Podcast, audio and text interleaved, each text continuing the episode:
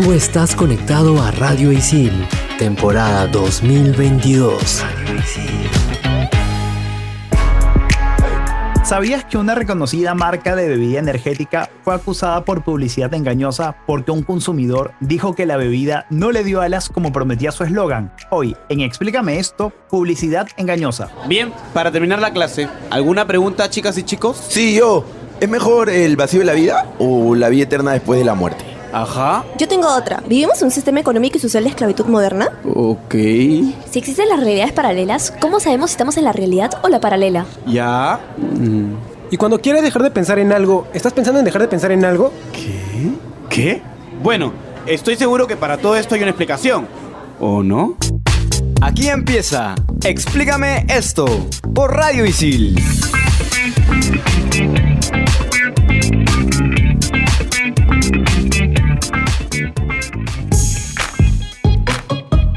¿Qué tal? Bienvenidos a un capítulo más de Explícame esto por Radio Isil. Obviamente estoy en compañía de Renzo y Andrea. ¿Qué tal chicos? Hola chicos, yo estoy un poquito enferma. Todavía estoy con los rezados del invierno, pronto la primavera. No sé cuándo irán a escuchar esto, pero nosotros estamos próximos a la primavera. Grabamos en invierno cercanos a la primavera y para evitar que tengas los males de Andrea, tómate un antigripal. Y abrígate. Hay que tener cuidado porque hay algunas pastillas que se usan como milagrosas y todo lo demás, pero es mentira. Confirmo. Y así como este caso de las pastillas milagrosas, entre comillas, hay muchos otros casos de lo que es publicidad engañosa, que es justamente el tema de este programa. Para poder entender qué es publicidad engañosa, tenemos que partir primero de lo que es la publicidad. La publicidad es una herramienta tradicional directa del marketing que tiene como objetivo divulgar un producto para estimular su consumo, transmitir un mensaje positivo con relación a una marca y fortalecer la presencia de la empresa en un mercado. Ahora sí, ¿qué es la publicidad engañosa? Vamos a hablar del concepto según el Instituto Nacional de Defensa de la Competencia y de la Protección de la Propiedad Intelectual, conocido como INDECOPI. Básicamente, la publicidad engañosa o falsa es aquella que de cualquier manera, sea por presentación u omisión de información relevante, induzca o pueda inducir a error a los consumidores respecto a el origen de un producto o servicio y o su naturaleza, modo de fabricación o distribución de un producto. Sobre las características, aptitud para su uso, la calidad, la cantidad, precio, condiciones de venta y en general sobre los atributos, beneficios, limitaciones o condiciones de la venta de estos productos, servicios, eh, los establecimientos o um, transacciones que el proveedor pone a disposición de los consumidores en el mercado. Básicamente es cuando una empresa te ofrece algo, pero en realidad eso que te ofrece no existe. Expectativa versus realidad. El tema es que si bien esto de que te ofrecen algo engañándote o te ofrece o te venden una cosa por otra es algo que viene desde hace muchísimos años, desde el principio de los tiempos, el término como tal recién tomó forma durante la segunda mitad del siglo XX, cuando la competencia y expansión del consumo obliga a las empresas a diferenciarse de las demás mediante campañas de todo tipo que buscan eh, ganar participación en, en el mercado. Y junto con la globalización, este proceso ya se intensifica y las marcas comienzan a ser reguladas en cuanto a los mensajes publicitarios que pueden emitir, atendiendo a las características de los productos y un comentario de ser necesario sobre cualquier elemento ambiguo respecto a la compra, promoción o característica asociada a cualquiera de sus productos. Dicha reglamentación con la globalización se produjo de manera dispar en varios países del mundo, por lo que las restricciones llegaron a destiempo. En Estados Unidos empezó en los años 60, en España en los 70,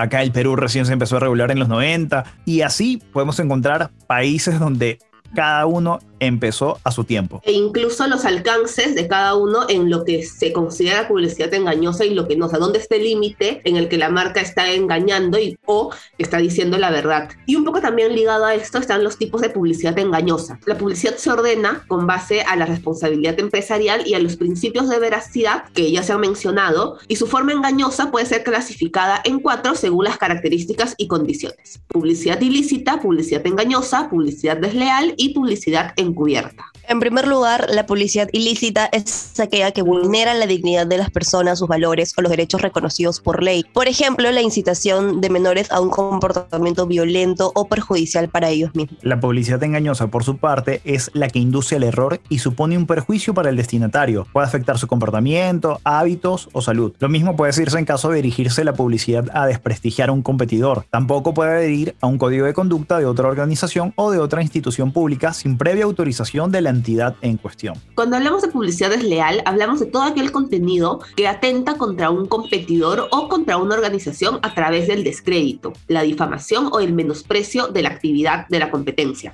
Dentro de esta categoría también podemos encontrar, por ejemplo, esas comparaciones no objetivas que se hacen sobre las características de diferentes productos o de dos productos iguales incluso. ¿Y por qué? Porque el objetivo de este tipo de publicidad es simplemente afectar el desempeño de los rivales y de los competidores, que la gente deje de comprarlos. Finalmente está la publicidad encubierta, que no es necesariamente ilícita, aunque sí se establecen ciertos parámetros y sanciones con el objetivo de diferenciar claramente publicidad de información. Por ejemplo, en el caso de una película que muestre un determinado producto en un contexto de ficción. Así que ya lo saben, la publicidad engañosa es aquella en la que el mensaje es ambiguo, impreciso o malintencionado, supone un perjuicio al consumidor, al competidor y está prevista su sanción en un ámbito comercial y penal. Yo me he quedado pensando respecto a la publicidad encubierta, porque se me viene a la mente todas esas películas o series en las que se muestra de manera a veces no tan encubierta una marca o un producto. Y en este caso, o sea, ¿dónde estaría la, la línea que diferencia la publicidad encubierta de la publicidad que está totalmente pagada y que es totalmente transparente, que viene a la marca y te dice, ok, yo quiero salir en tu serie o yo quiero salir en tu película, entonces eh, ofrezco tanto. O sea, más o menos funciona de esa forma, ¿no? Porque normalmente son como que los sponsors de la película Ajá. y salen y tú notas muy evidentemente que esa marca es como que parte de la publicidad del- de, la película porque lo muestran de una manera muy como obvia. Entonces tú dices, ah, fijo que esta marca como que sponsorea la película o algo así, ¿no? Claro, o sea, pero también hay los niveles de, de obviedad. Tienes casos desde los que se ve, no sé, por ejemplo, una lata o como que de espaldas que no se ve la marca, pero sí, sí se puede reconocer el producto, no se ve la marca directamente en pantalla. Tienes otros casos en los que sí se ve la marca, pero no sé, que el objeto está como parte de, de la ambientación, como parte de la decoración de, de esa escena. En, o sea, en otro caso también puede ser ya como parte de la acción, que los actores están dentro de su actuación de ese momento, están usando ese producto. Y hay otros casos que son los que pasa mucho en, en las series peruanas, que ya es recontra obvio porque en pleno diálogo dicen como que, bueno, y te recomiendo tal producto, estoy usando, estoy usando tal producto, comprar en la farmacia a tal precio. ¿Han visto? Sí, el marketplace que hay en las producciones audiovisuales peruanas es pero muy marcado. Y bueno, para tener en cuenta, hay algunas consideraciones acerca de lo que es publicidad engañosa, ¿sí?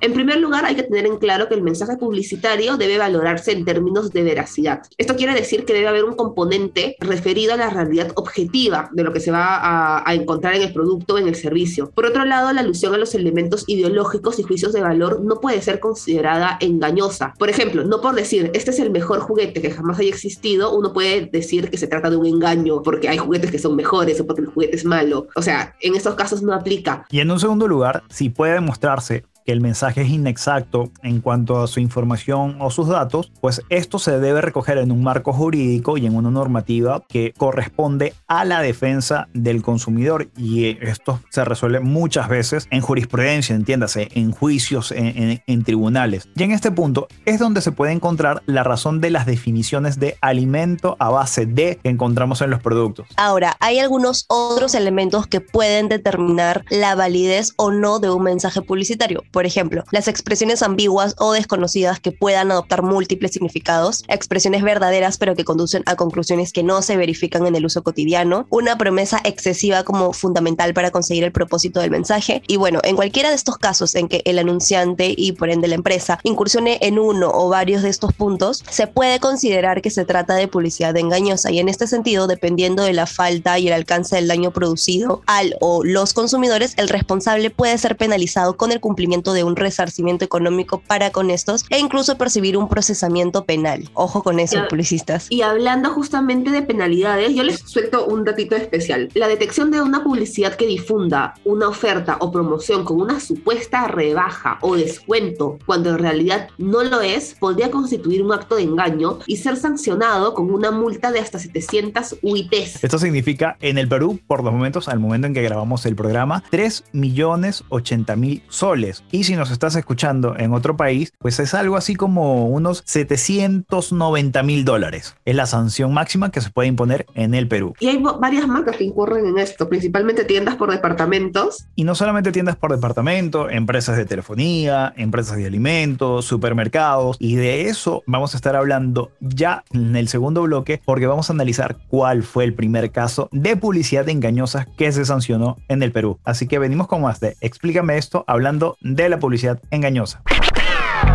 Explícame esto por Radio Isil.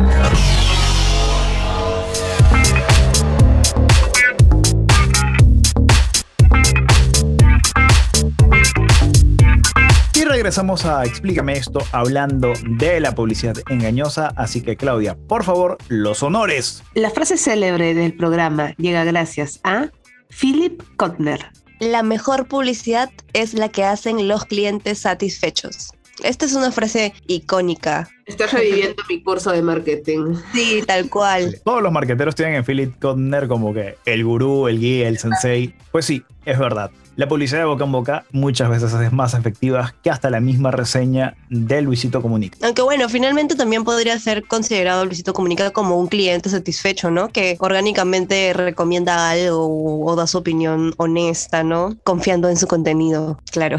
Yo te tengo una mejor recomendación que la de Luisito Comunica. Hay una página, bueno, un canal de YouTube, pero ya se han abierto hacia otros, um, hacia otras redes que se llama Pongámoslo a prueba. Son unos chicos Ah, mexicanos obvio, que son lo máximo, se piden productos de Amazon, de AliExpress, de cualquier cosa donde vean la publicidad de medio loca y deciden probarlo. Sabes que yo sigo, bueno, no sabía que era un grupo de personas, porque yo recuerdo una cara específica de pongámoslo a prueba y lo veo en TikTok. Y es tan masivo, o sea, lo que ha causado él, que es como, no sé, se ha producido como la cultura de poner a prueba, pero tipo, la gente espera a que él literalmente compre el producto y lo pruebe para recién atreverse a comprarlo. Gracias a ellos, pues ahora muchos productos la tienen muy difícil para poder engañar a usuarios, mm, consumidores, etc. Pero antes, finales de los 80, por lo menos en el Perú, era muy complicado darse cuenta mm, de que la publicidad engañaba o te das cuenta más o menos cuando ya habías consumido y veías este, la boleta, la factura, lo que sea, y te sorprendías. ¿Por qué les cuento esto? ¿Por qué les doy este marco? Porque en el Perú, la primera publicidad engañosa que tuvo sanción ocurrió en 1989, específicamente en Supermercado Monterrey. Yo creo que toda nuestra generación puede preguntarle a sus papás, a sus abuelos de este supermercado, seguramente se deben de acordar. Yo no, porque a pesar de ser el más viejo en esta producción, yo tenía dos años cuando Mira. sucedió esta tragedia comercial, entre comillas. A ver, les pongo rápido el contexto. El supermercado lanzó un álbum de figuritas de Box Bunny y sus amigos. La cuestión es que podías reclamar el álbum consumiendo cierta cantidad mm, de productos. Esto, obviamente, una publicidad dirigida para los niños, para que obviamente los papás compraran en el supermercado y los niños pues tuvieran el álbum de regalo. La cuestión es que supermercado nunca dijo que para canjear las figuritas tenías que cumplir ciertos requisitos. Es decir, si tú querías la figurita número 10 del álbum, tenías que comprar tres paquetes de pila AA. Si querías eh, la número 25, tenías que comprar cuatro botellas de medio litro de lejía. Y así sucesivamente. Entonces,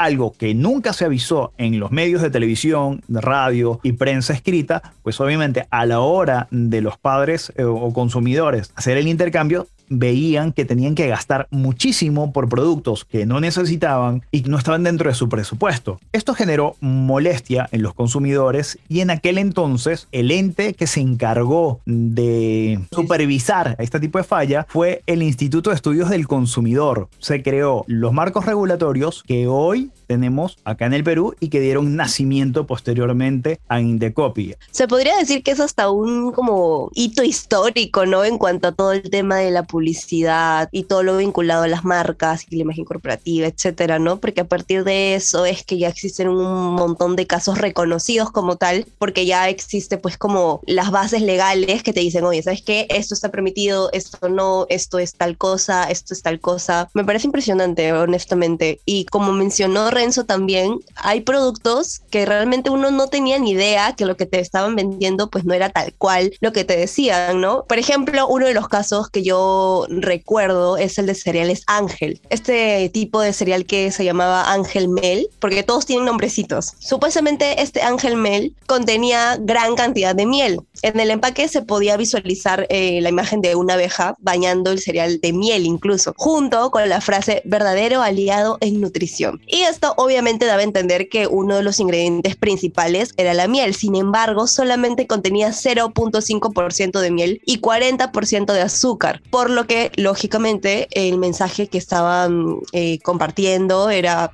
sumamente engañoso para todo el público. Otro caso también bastante conocido fue el tema de, de, las leches, de las ex leches, ahora mezclas lácteas. Por ejemplo, en el caso de Nestlé, ellos crearon la publicidad de un producto que llamaron Reina del Campo, que supuestamente era una leche, pero al final terminaron con una multa de más de 42 mil soles porque realmente el producto no tenía eh, leche de vaca. Ojo, que esto también va de la mano con el caso de Pura Vida. En el caso de la empresa Gloria, su producto mostraba un empaque donde había unas vaquitas haciendo alusión de que obviamente era un producto natural, 100% de vaca, y nos dimos con la gran sorpresa que había lácteos, pero procesados, que no eran nada naturales y obviamente, según las regulaciones, a esto no se le podía llamar leche. Por último, tenemos también el caso de la marca de zapatillas New Balance, que afirmó en una campaña publicitaria que sus zapatillas tonificadoras para caminar ayudaban a los que las utilizaban a quemar más calorías y mejorar su salud. Ah, ya, pero eso también está como medio sacado, ¿no? Y lo peor es que hay gente que lo cree. O sea, a ver, yo digo, no, ya, la culpa no la tiene como tal el cliente, pero digo, si vas a comprar algo por una característica que supuestamente es tan prometedora, métete una googleada, pues. Todo puede quedar a libre interpretación del consumidor final, pero el problema es cuando no se distingue la metáfora del mensaje real, como el dato que dimos al inicio del programa. Hubo un consumidor en Estados Unidos que ah, demandó a Red Bull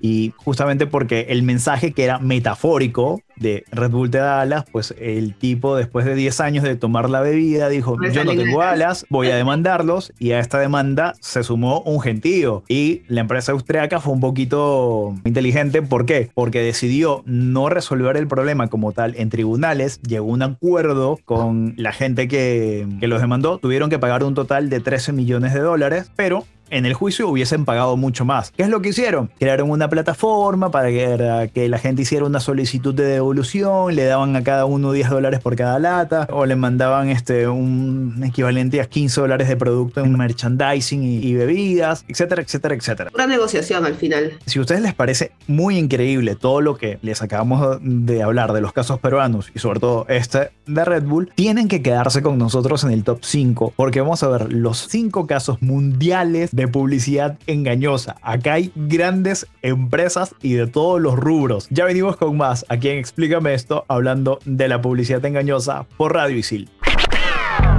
Explícame esto por Radio Isil.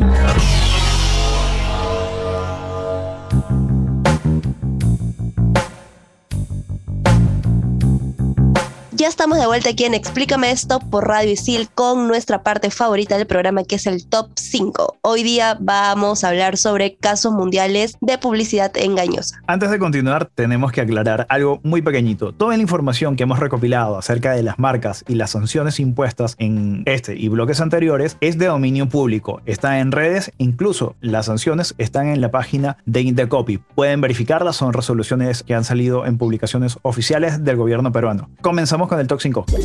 Top 5. Top 5